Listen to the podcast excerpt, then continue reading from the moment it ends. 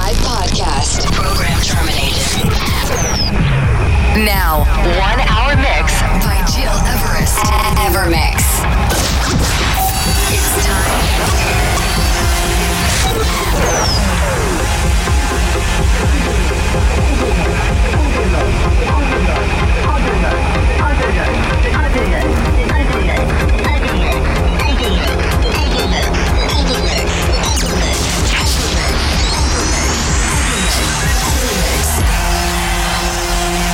Listening, to Evermix Podcast. Evermix by Gil Everest. Many thanks for tuning in, ladies and gentlemen. Hope you're all doing well and that you're staying safe at home. With all my DJ friends, we are trying to put some smile on your faces through music, spreading good vibes, good energy to all of you during the weekend from Friday night to Sunday afternoon. So keep in touch for our lineup and timetables of our live sessions streaming on twitch.tv slash Rest and on YouTube for the replay. By the way, many thanks to all of you who joined last weekend for our sessions with Miles Mayer, Nicky Mix, and So Pink Mafia. It was a blast. So you always can watch again those epic sessions on my YouTube channel slash Rest. Back to our Evermix episode 292 with this week new tunes, but also some classics from deep to progressive and trance. It's a riffing with Organico, Alex Virgo, Flex, CamelPhat, and Carrie Golden with a new tune called Freak, but also The Midnight with Kids, the Proof Dub remix. This is a part of our weekly selection. But to start, ladies and gentlemen, please turn up for Guy Gerber. This is Secret Encounters. I'm Guy Rest and we are together for one hour of our eclectic journey into electronic music.